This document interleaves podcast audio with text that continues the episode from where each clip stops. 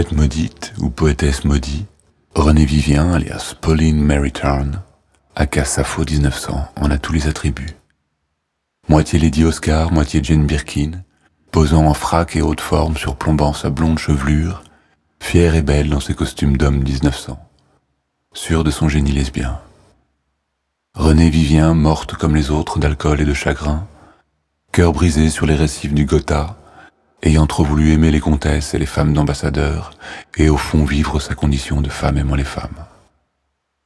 René, qui ne s'alimentait plus que d'alcool, et meurt d'épuisement au matin du 18 novembre 1909, âgé de seulement 32 ans. René sacré Sappho 1900, c'est-à-dire à la fois un andre moderne, loin des hommes, mais aussi nouvel éclat du génie de la dixième muse, celle dont il ne reste qu'une légende, à peine quelques fragments de vers éparses, puisque selon la volonté des pères de l'Église, Sappho ne plaît à Dieu, et que sa poésie fut dès lors l'objet de destruction systématique au cours des siècles.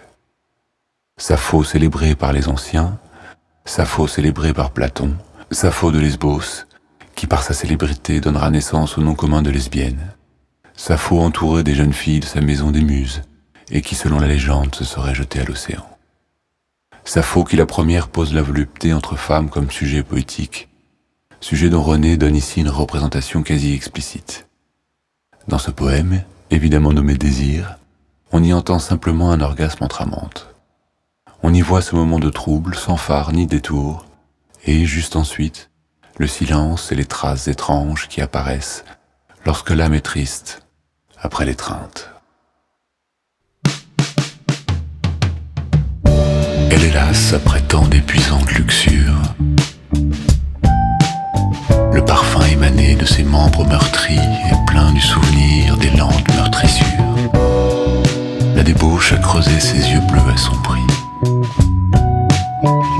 Et la fièvre des nuits avidement rêvée rend plus pâle encore ses pâles cheveux blonds.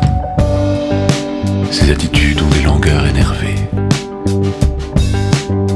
Et voici que la monte aux cruels ongles longs, soudain la ressaisit et l'étreint et l'embrasse d'une ardeur si sauvage et si douce à la fois, que le beau corps brisé s'offre en demandant grâce, dans un râle d'amour, de désir et d'effroi.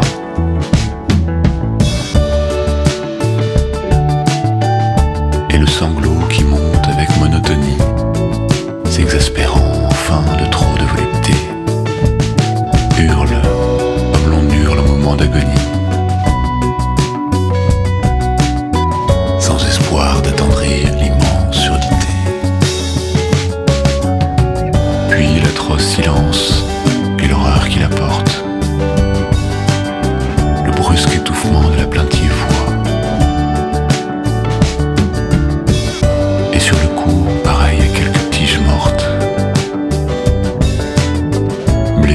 arc vert.